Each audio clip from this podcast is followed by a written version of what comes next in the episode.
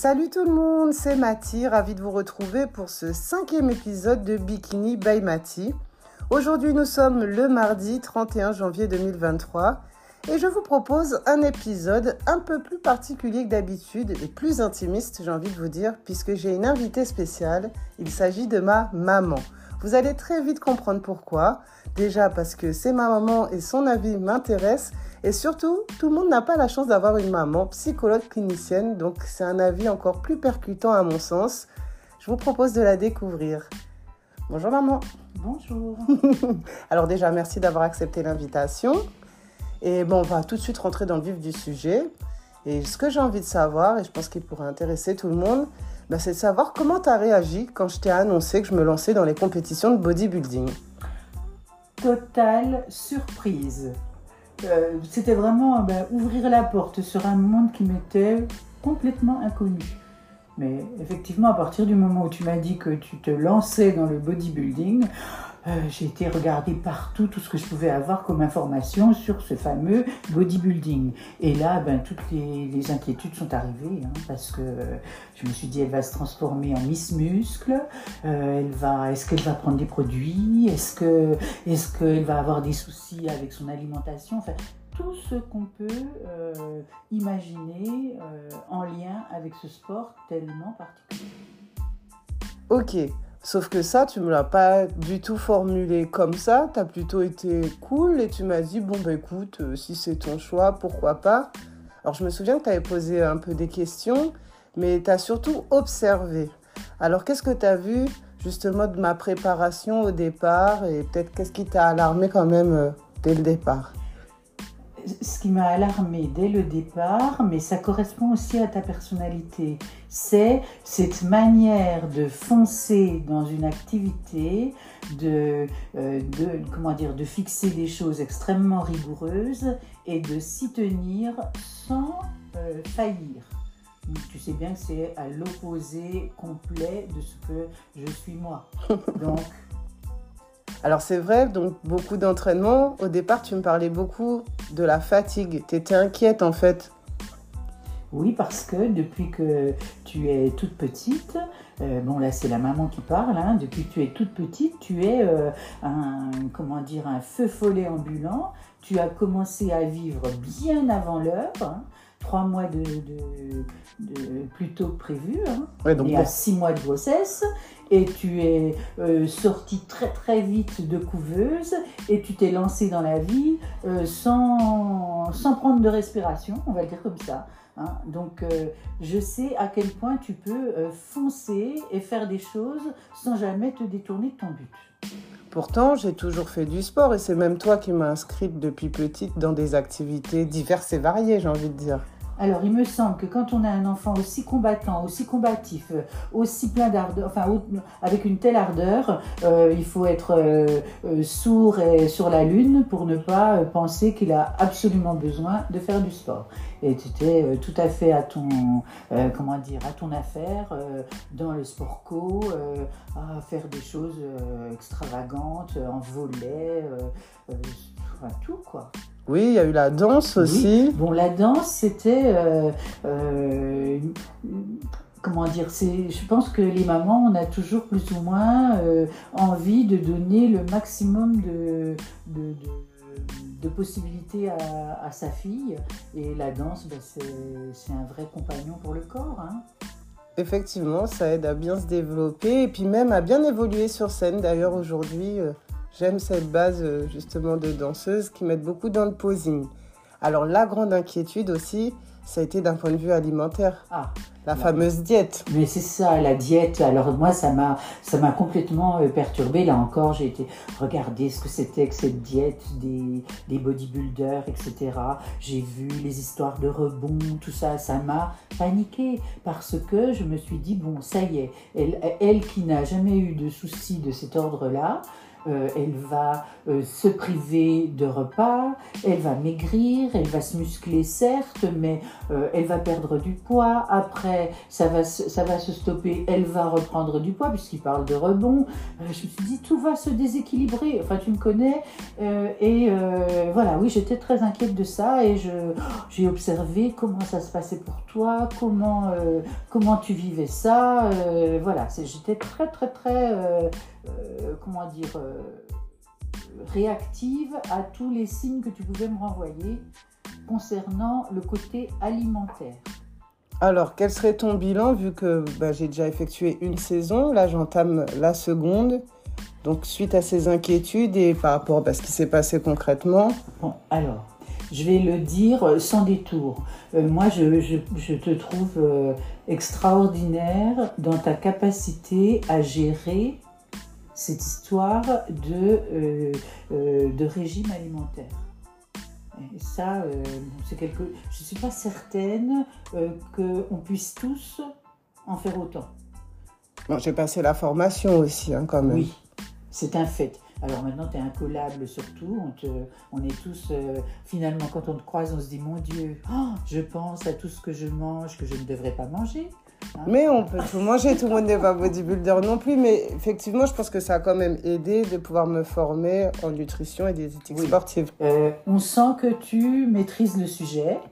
Et puis, mais tu as quand même une, une euh, comment dire, un élan à, à à gérer cette manière nouvelle de, te, de t'alimenter, même si on a une alimentation familiale quand même qui ne s'éloigne pas non plus. Oui, on mange plutôt sainement chez nous. Euh, hein, on fait pas beaucoup, voilà, on fait pas trop d'excès. Tout ça, mais tout de même. Hein, là, c'est vraiment, ça a quand même un côté, euh, je vais le dire, hein, spartiate. Oui, complètement, effectivement. Donc, euh, pour moi, c'est la surprise, elle est, elle est, sans cesse reconduite parce que je me dis, mais comment fait-elle pour gérer ça aussi bien et sans même nous, comment dire, tu nous, tu nous phagocytes pas avec ça?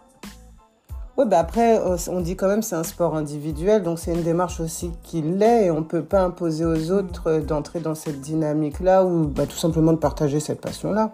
Mais moi j'ai envie de dire que cette histoire, c'est vraiment, bon tu le sais bien, hein, c'est un des côtés qui me, euh, m'interpelle le plus, cette façon de, de contrôler complètement son alimentation. Mais je trouve que c'est en lien complet avec la capacité que tu développes à faire des efforts physiques. Ouais, c'est en lien sur le même registre. C'est ça. Et c'est vraiment euh, une école de la vie, quoi. Donc finalement, est-ce que tu comprends l'épanouissement et finalement le même le plaisir euh, que peut nous apporter cette activité, cette pratique du bodybuilding? Alors oui, j'ai l'impression que c'est de cet ordre-là.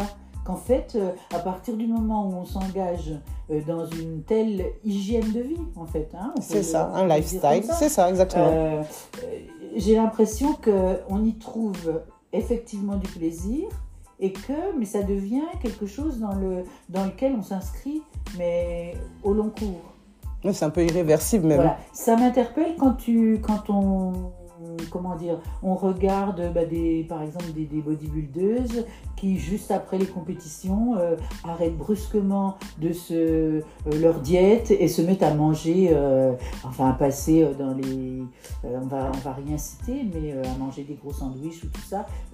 si tu faisais de cette, enfin, de cette façon-là, je crois que j'aurais très peur. Oui, le côté d'un extrême à un autre, pour toi, ça, c'est pas ça. Et bon, dans la mesure où tu n'es pas dans ce registre-là, euh, je crois que ça a calmé un peu mes, inquiétudes. Mais je reste quand même assez euh, scotché de euh, la, force mentale, parce que c'est de cet ordre-là que tu, que tu montres en ayant, en, en t'étant investi de cette façon-là dans ce sport-là. C'est bien que tu parles de force mentale parce que c'est ce qui est intéressant aussi avec toi. Là, on va s'intéresser justement au côté psychologique. Oui.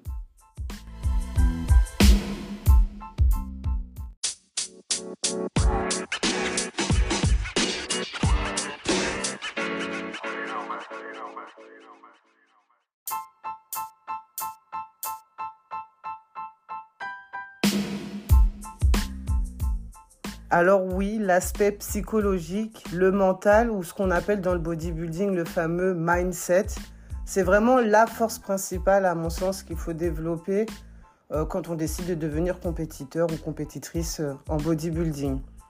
Alors, bon, c'est mon exemple personnel, mais quand on creuse un petit peu, ben, on le retrouve en fait, et surtout chez les champions. Mais il y a toujours un déclic, un moment de vie, quelque chose qui s'est passé et qui fait que ben, finalement, on est prêt à rentrer euh, dans cette aventure ou cette guerre, comme certains pourraient voir. Et dans mon cas, je pense que ça a été vraiment une succession de déceptions. Et euh, bon, certains vont dire quoi, déception sentimentale Non, professionnelle, par rapport, euh, tu l'as dit toi-même, à des engagements. J'ai toujours été quelqu'un bah, très passionné. Et euh, c'est vrai que mon métier premier, c'est le journalisme. Et j'ai fait pendant 12 ans bah, plusieurs médias avec beaucoup d'élan, de passion. J'étais encore à 100%. Et puis pour diverses raisons, bah, j'ai aussi des très très grosses déceptions et donc finalement de grosses remises en question. Et je pense que c'est ce qui m'a poussé à me challenger et finalement m'impliquer totalement dans une activité, mais finalement qui ne regarde que moi. C'est moi contre moi. Et quelque part, qu'est-ce que ça fait du bien d'être euh, finalement au combat ou mais avec soi-même et personne d'autre parce qu'on on ne on peut pas maîtriser euh, les autres, euh, la vie ou ce qui se passe. Il y a plein de choses malheureusement qu'on peut pas maîtriser, mais euh, son alimentation, son entraînement, sa santé, ben si, on est vraiment acteur et je pense que j'avais besoin de ça à ce moment-là dans ma vie, être actrice de ma vie et surtout pouvoir la maîtriser au maximum et finalement que les autres ne puissent pas interférer dans mes projets. Ça me paraît la, dimension la plus intéressante, en tout cas celle que j'ai découverte en m'intéressant à ce sport que tu as choisi. Euh, vraiment, au, jour d'aujourd'hui, je pense que derrière chaque bodybuilder, il y a une histoire chaque, chaque bodybuilder qui euh, fait un parcours de bodybuilder parce que ça peut avoir quelque chose d'attirant, euh, mais ça reste, euh, si on n'a pas une histoire à négocier, je suis pas sûre qu'on puisse pratiquer le bodybuilding au long cours. Alors j'ai des exemples, un exemple français avec l'athlète Alison Testu ah. qui a fait un live il n'y a pas très longtemps sur Instagram et qui disait qu'il faut avoir une rage de vaincre. On a des comptes finalement à régler et elle a pris un exemple tout simple. Elle a dit par exemple des gens qui se sont fait rabaisser depuis l'enfance, qui n'étaient pas assez bien ou qui étaient trop ceci, trop cela, qui ont souvent enfin, eu ce sentiment de rabaissement et qui veulent se prouver qu'ils sont valables et finalement prouver à la terre entière ben, qu'ils ont de la valeur pour elle, ça, c'est une vraie source de motivation pour être un bodybuilder, mais professionnel et sur le long terme. Ce qu'elle a évoqué par, euh, par là, c'est vraiment, oui, euh, les, les sources nécessaires à rassembler pour créer la motivation. Hein, on ne peut pas être euh, platement motivé. Enfin, je sais pas comment. Comme je dis, juste pour le physique, pour avoir de belles jambes ou je ne sais quoi. Juste pour gagner une coupe, non. Euh, et comme c'est un sport individuel, justement, ça, il euh, n'y a rien d'individuel dans le sport, quel qu'il soit. On est toujours en train de se confronter à quelqu'un d'autre, puisqu'il y a un enjeu. Donc, on se confronte à soi-même. Et c'est le cas dans le bodybuilding, oui. On est euh, effectivement, on s'aligne avec d'autres sur pendant les compétitions, mais en fait, la progression, c'est une confrontation avec soi-même. Je trouve que ça euh, illustre, euh, enfin oui, c'est une illustration aussi de, ce qu'on appelle la résilience. Moi, ça me, ça m'évoque beaucoup euh, cet aspect-là de, des capacités psychiques des individus. Alors c'est vrai qu'on parle beaucoup de résilience, résilience, mais là je vais plutôt faire appel à la psy. Mais c'est quoi la résilience au final? La résilience, c'est euh, bon, c'est Cyrulnik hein, qui en a parlé, Boris Cyrulnik. Euh, c'est faire euh, à partir d'expériences douloureuses, difficiles, en faire des atouts pour triompher. Sur le papier, dit comme ça, ça fait rêver. Mais c'est intéressant. C'est une vision très optimiste de la vie, hein, euh, de parler de résilience. Euh, c'est aller à l'encontre de toutes les, représentations euh, quand on dit bon ben euh, tel individu il a il n'a aucune aucune chance il est il a grandi dans un milieu défavorisé il habite dans un quartier défavorisé. On a beaucoup de représentations comme ça très négatives. Fataliste oui où on a l'impression que pour pouvoir avancer il faudrait réunir euh, ne réunir que des conditions optimales. Alors c'est bien que tu dises ça parce que souvent les gens pensent que c'est uniquement grâce par exemple à notre génétique qu'on peut atteindre euh, ce type de résultat. Alors bien sûr il y a la base génétique pour choisir la catégorie, mais il reste toujours euh, l'outil principal, c'est le travail. Oui, euh, quand on parlait tout à l'heure, on disait euh, ça ne peut pas se résumer à, comment dire, au physique, à l'aspect physique, etc. Peut-être que ça peut aussi être un déclencheur. Euh, quelqu'un qui a des soucis, par exemple, de, de kilos, etc., qui va se tourner vers une, une hygiène de vie, faire des efforts, etc., peut-être que la satisfaction qu'il va en euh, comment dire, qu'il va en ressentir, de maîtriser peu à peu ce qu'il a tellement euh, je vais presque utiliser le terme handicapé, hein, euh, euh, dans, son, dans son parcours jusque-là, ça peut justement lui amener une motivation euh, pour en faire un futur champion. Hein. Moi, je, je, le crois assez. Je ne sais pas s'il y a des, ah ben exemples. Très, très souvent, il y a des grands champions. Ils ont commencé justement cette démarche-là, vers, enfin, ce cheminement vers le bodybuilding au départ parce qu'ils souhaitaient perdre du poids. Ils avaient des soucis justement de kilos en trop, ou à l'inverse, euh, ils avaient du mal à prendre du poids, ou des fois même des vrais troubles en fait, alimentaires et autres, et à chercher à faire du sport et à se rééquilibrer, ben, justement ils ont trouvé donc euh, ben, un équilibre et ils sont les champions qui sont aujourd'hui. Mais euh, souvent on voit de, ben, des transformations assez impressionnantes l'avant et l'après de grands champions. Ce qui reste pour moi des garde, enfin, ce qui reste pour moi des, des garde-fous, oui, on va le dire comme ça, euh, c'est plutôt euh, tout ce qui pourrait être en lien avec la fascination que ça peut provoquer d'être euh, tellement maître de soi-même. Moi, je me questionne hein, sur ça. Est-ce qu'il y a un moment où on est capable de lâcher prise? J'en suis pas sûre. Et c'est pour ça que je parle de force mentale. Euh, bon, cette fascination-là, et puis euh, ce repli sur soi que ça peut, euh, vers lequel ça peut entraîner. C'est peut-être les deux, les deux limites que je mettrais et la raison pour laquelle, oui, j'évoque la nécessité d'une certaine force mentale. Alors la force mentale, elle n'est pas, comment dire, elle n'est pas liée au nombre de difficultés qu'on rencontre. Elle vient d'où alors? Je pense que les difficultés qu'on rencontre nous font euh, mesurer de quelle force mentale on, dispose.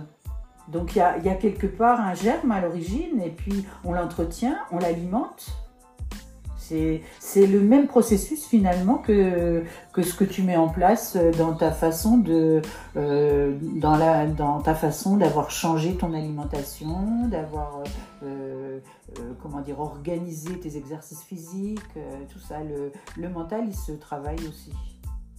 Mais écoute, je trouve que c'est vraiment une partie essentielle et j'aimerais bien en fait orienter mon podcast au moins une fois par mois sur cet aspect du mindset, de la force mentale. Alors ce que je te propose, c'est qu'on se retrouve une fois par mois et qu'on travaille justement une thématique bien spécifique, parce que tu es quand même psychologue clinicienne. Donc je pense que ça va être utile ben, pour tous ceux qui nous écoutent qu'on ait un épisode spécial mindset, si bien sûr tu acceptes l'invitation. Alors volontiers, parce que c'est très... Euh, je crois que tu m'as apporté beaucoup de tout un espace de réflexion en comment dire, en te lançant comme ça dans le bodybuilding, mais euh, j'accepte, mais avec toute réserve. Ça n'est euh, qu'une réflexion, la réflexion d'une psychologue. Ben, c'est tout ce qu'il me faut et ce qu'il nous faut, je pense, parce que ceux qui nous écoutent, c'est leur choix et c'est un podcast mm. parmi tant d'autres. Mais voilà, en tout cas, on va leur proposer notre éclairage notre vision finalement du bodybuilding ça, et du mindset. Une, une vision un peu tricotée à nous deux. Hein Ouais. Alors, c'est- ça va même au-delà euh, de, ta, de ta place de championne de bodybuilding et de ma place de psychologue. Bah, c'est avant tout euh, notre super lien. quelque chose de plus. Voilà. Et euh, je pense euh, un grand souvenir aussi. De toute façon, j'avais envie de faire quelque chose avec toi, donc euh, merci. Merci à toi. Et ben, on se retrouve le mois prochain et je pense qu'on va approfondir sur la résilience. Voilà une bonne thématique. D'accord. Ben, merci à vous d'avoir écouté ce podcast jusqu'au bout. Vous l'avez compris, désormais, on aura un épisode consacré au mindset chaque mois. Donc rendez-vous en février. Je ne vous annonce pas encore la date, mais très rapidement pour un épisode con- consacré à la résilience. En attendant, je vous donne rendez-vous la semaine prochaine dans Bikini by Mati. Bisous bisous la mif